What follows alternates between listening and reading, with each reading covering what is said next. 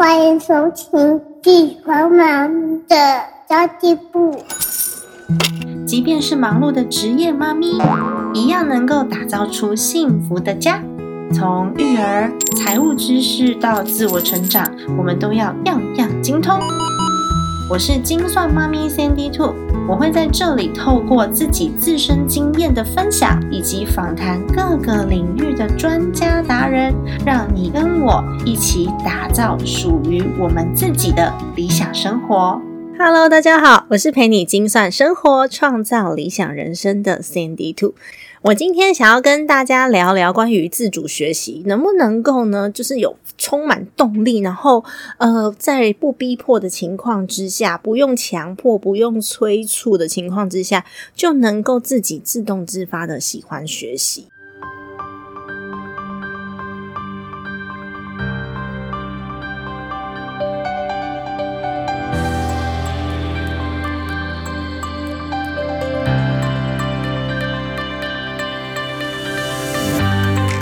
其实不要说小孩了啦，我们通常都会跟小孩讲说：“你要好好学习啊，将来才会有成就啊！你要好好念书，然后呢，考试成绩要保持在一定的程度，代表说你有学进去嘛。”所以，我们就会不断去要求孩子。但是，脱离了学校制度的我们，现在已经没有考试制度了，你还会那么认真学习吗？还是呢，会东拖西拖的？然后有的时候。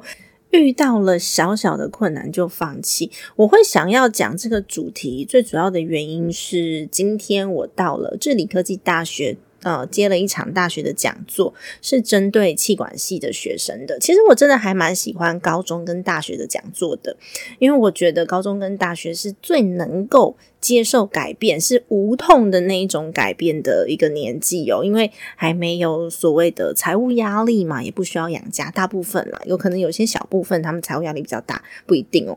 那这时候呢，我们是比较有时间，尤其是年轻人的那种青春的时间，去安排自己的职涯。那今天这个讲座的名称是大学生必懂的生涯职涯财务规划。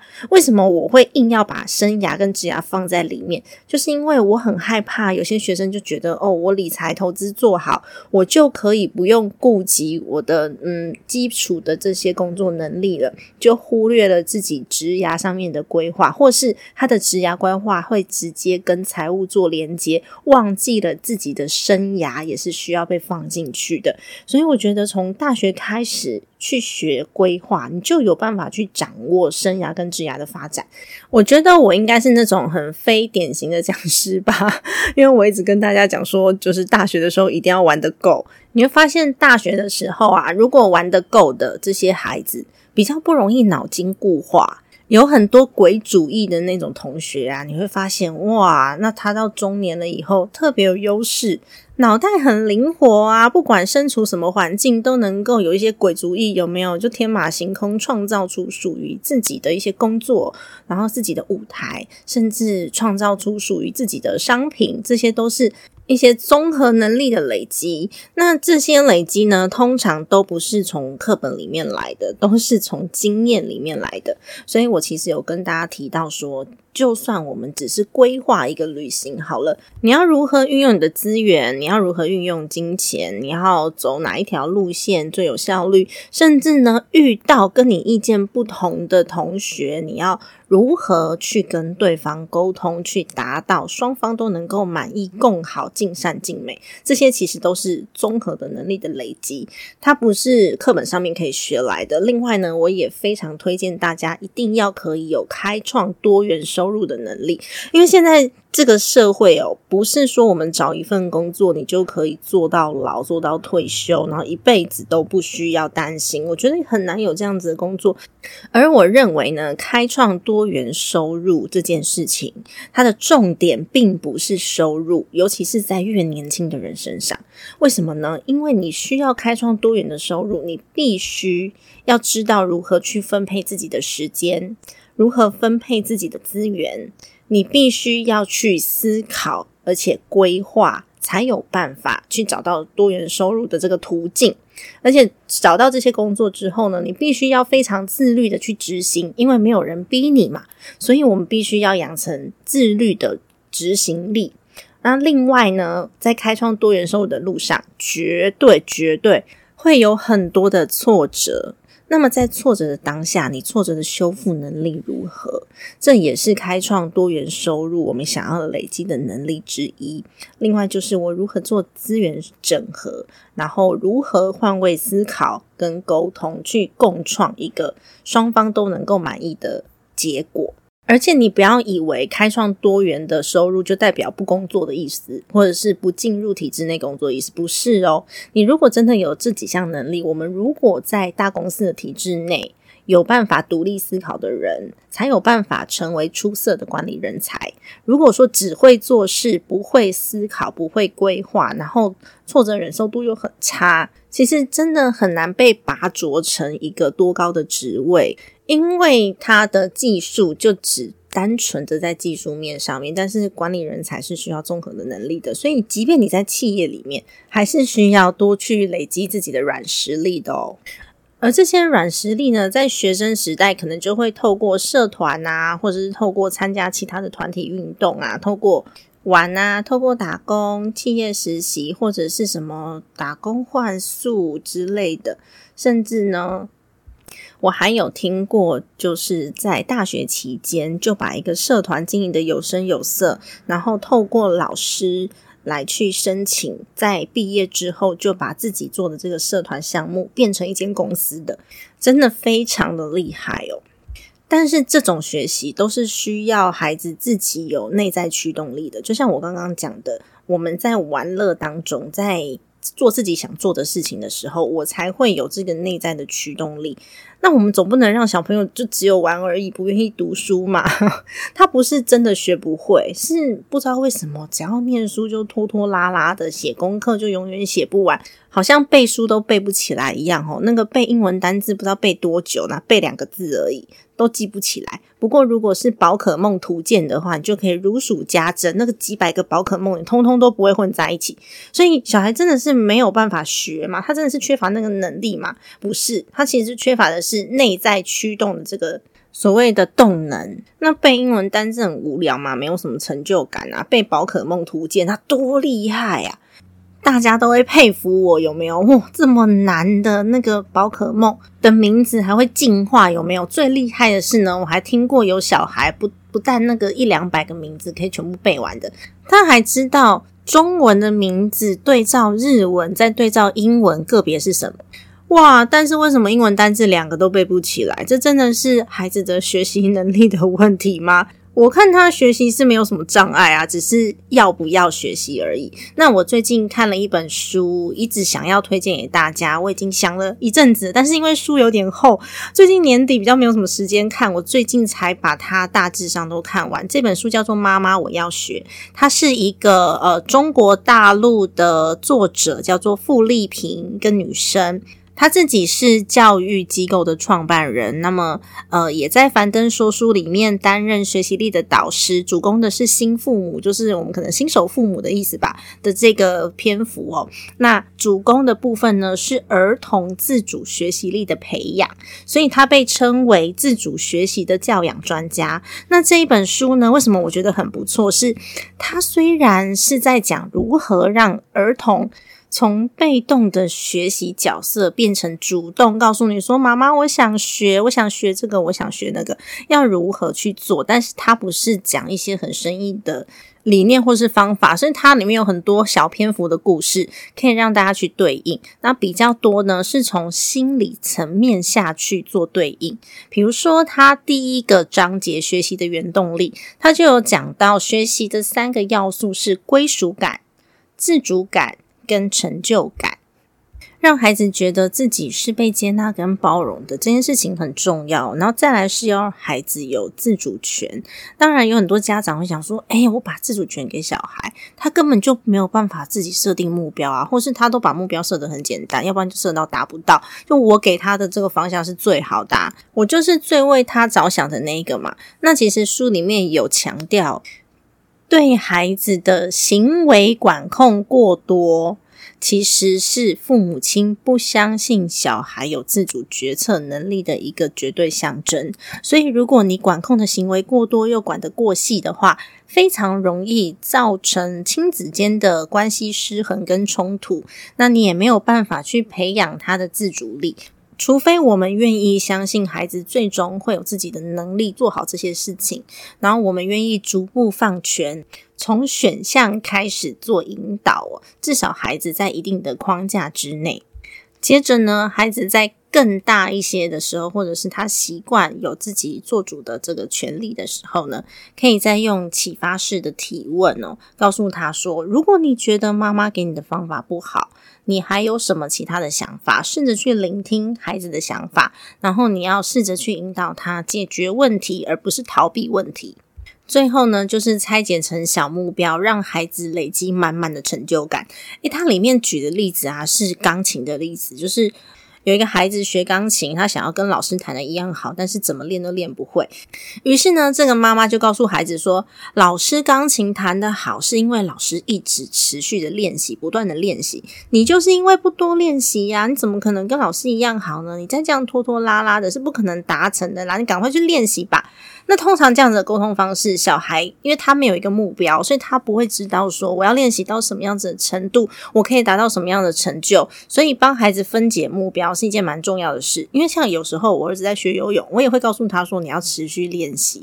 不过练习是有阶段性的。以钢琴为例，他这边有举例说，可以试着跟孩子说，你想要跟老师弹的一样好，那真的不太容易耶。可是呢，我们可以一步一步的学会不同的技巧，把它拆解成小目标。例如这一周，我们就先练习指法。嗯，这个指法练好了以后，我们就可以再看看还需要做些什么了，并且在过程当中呢，可以给孩子一些鼓励，就在呃过程当中设计一些奖励的方式啦。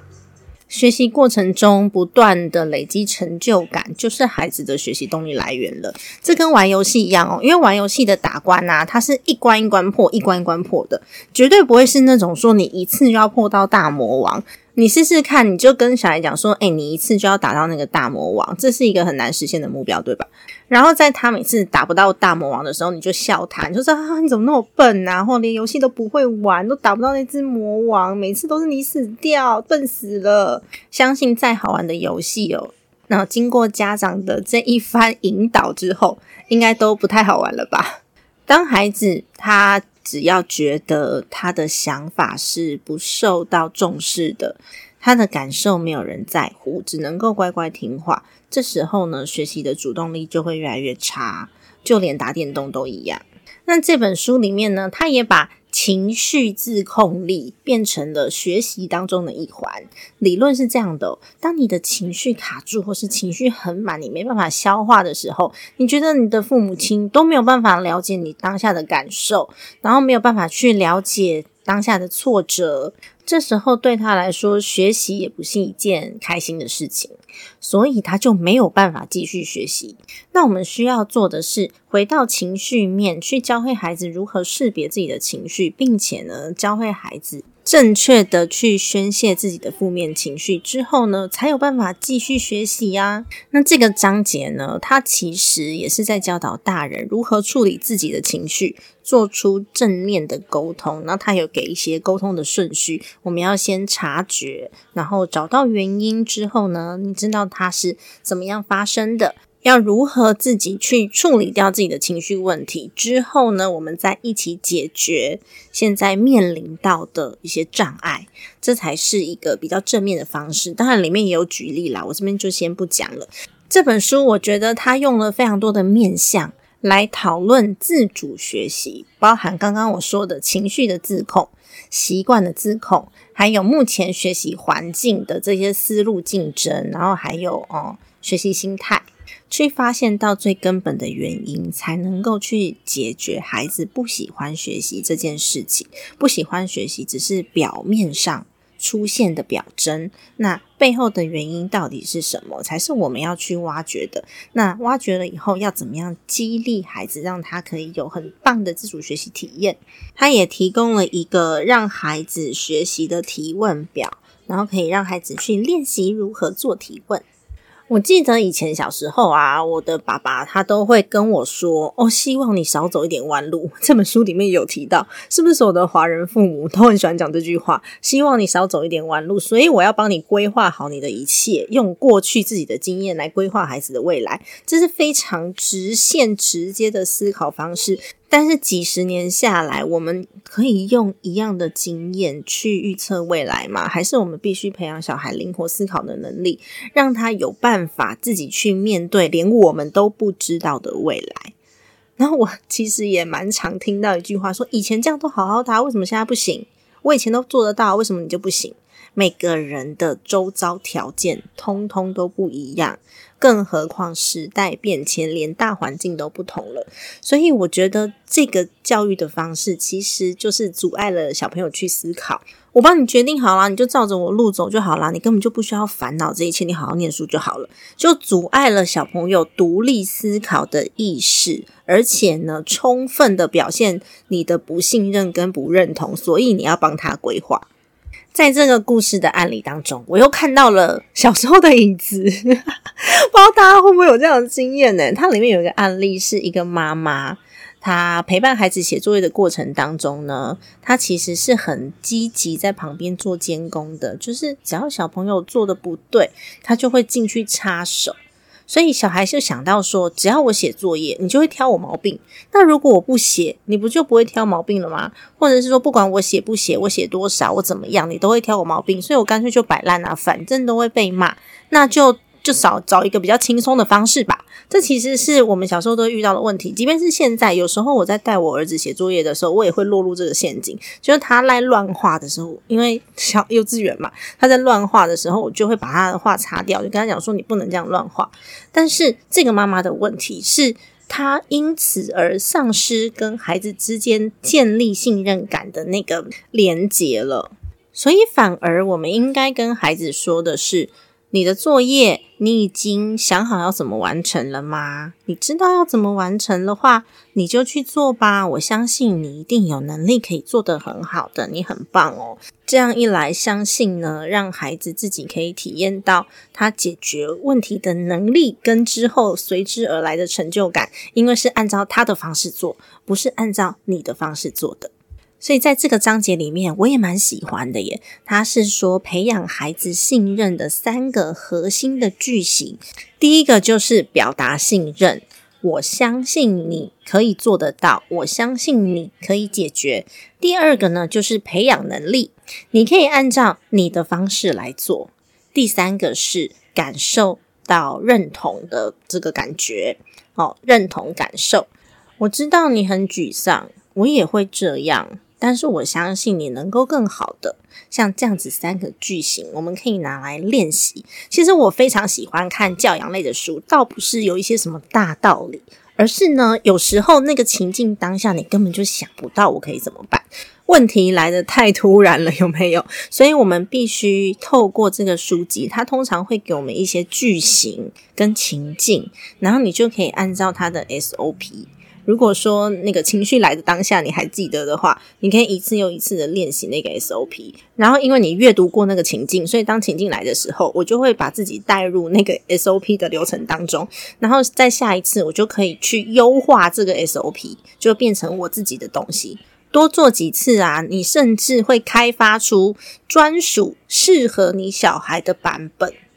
我们自己在学习新的东西的时候，也都会有所谓的舒适圈嘛，所以常常都会讲说我要跨越舒适圈，跨越舒适圈。这本书里面也有讲到舒适圈，他把舒适圈啊、跟恐慌圈，还有刚刚好的学习目标，划分成三个圈圈。舒适圈就是中间的那一层，就是我怎么做都做得很好的。比如说小学五年级，你叫他去解二年级的数学题，他怎么样做，他都觉得很舒适的。那么第二圈就是刚刚好的学习目标。小学五年级的小朋友呢，他要去做五年级或者是六年级的功课，这时候就是刚刚好的学习目标，他可以努力一点点就做得到的。那最大的那一圈呢，就是所谓的恐慌区。一个小学五年级的孩子，你要他去解。高中二年级的题目，诶，有可能对他来说真的太难了，除非他是天才。所以呢，我们在做任何的事情上面，都会有所谓的舒适圈，刚刚好的学习目标跟恐慌圈。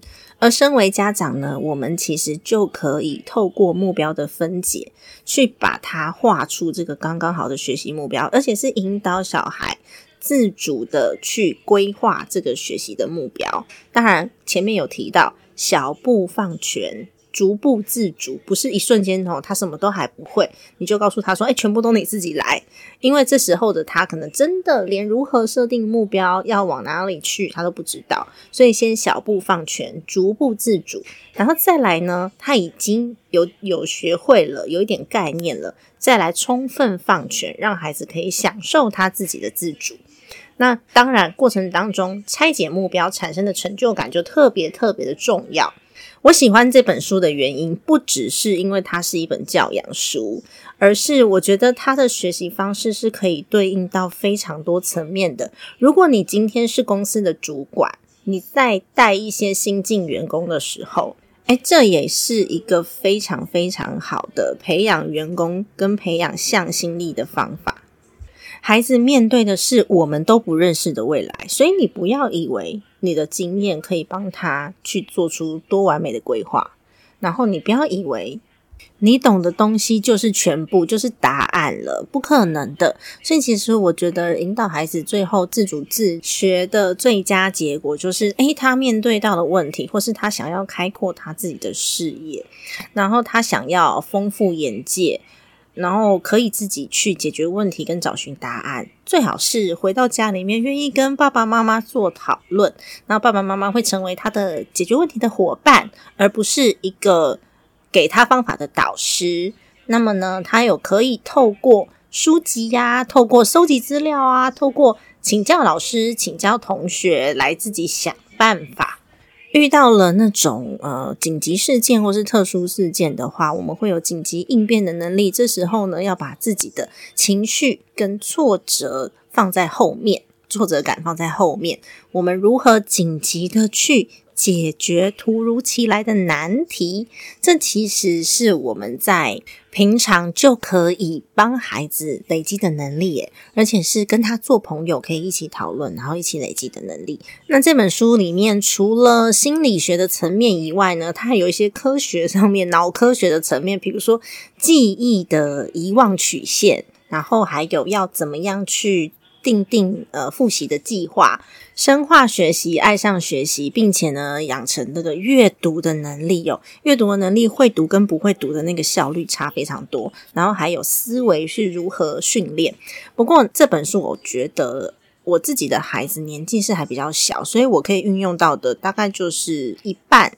左右的内容，另外一半呢，就是比较大的孩子，他会给一些表单、表格啊、互动练习啊这种工具，可以提供爸爸妈妈参考。而且我觉得爸爸妈妈可以拿来训练自己。我觉得那另外那一半是我拿来训练我自己的，因为我有的时候也不是。掌握的这么好，所以我觉得这本书是大人跟小孩都可以用。然后我看到这本书的时候，我原本想说，哦，这么厚，我到底要念到什么时候？没想到我念到前半段三分之一的时候，我就觉得，哦，好有兴趣哦。接着我就把后面的内容全部都翻完了。那这本书呢，我也有跟出版社这边做联系。那如果你听完这集节目，你觉得你好喜欢这本书哦，啊，太好了！Cindy Two 这边呢，帮大家谋了一个福利，也就是收听这集节目。目的你呢？只要上到我的 Facebook 粉丝专业精算妈咪的家计部，或者是呢我的 Instagram 叫做 Cindy Two Family S A N D Y 二 F A M I L Y，在这两个平台上面，我各会抽出一本书来送给大家。那有参加过我抽书活动的朋友就会知道说，诶，我的抽书活动我都会问问题。那么这次的规则是你只要在这个留言底下告诉大家，你认为最有用的正面语言是什么，就可以得到这个抽书的权利喽。那详细的资讯呢，就到我的 Facebook 精算妈咪的家计部，或者是我的 Instagram Sandy Two Family 上面去看看喽。希望今天的节目有帮助到大家。我觉得累积综合能力是一件非常重要的事情，不只是理财、职能、教育，还有我们自己的心理都一样。我们要过越来越好、越来越放松的生活。那如果你喜欢今天的内容的话呢，也欢迎你给我一个五星好评，我最喜欢看到大家的评价了耶。那么近期因为年底的关系，所以其实有很多的年节送礼团购需求都会在这时候出现。那么当然有一些厂商来找我啦，我会筛选过，然后呃把这一些内容放在资讯栏位给大家参考。如果想要支持我的话呢，也可以参考这些方案哦。好的，家庭理财就是为了让生活无余，分享这期节目，让更多的朋友透过空中打造属于自己幸福的家。我们下期再见，拜拜。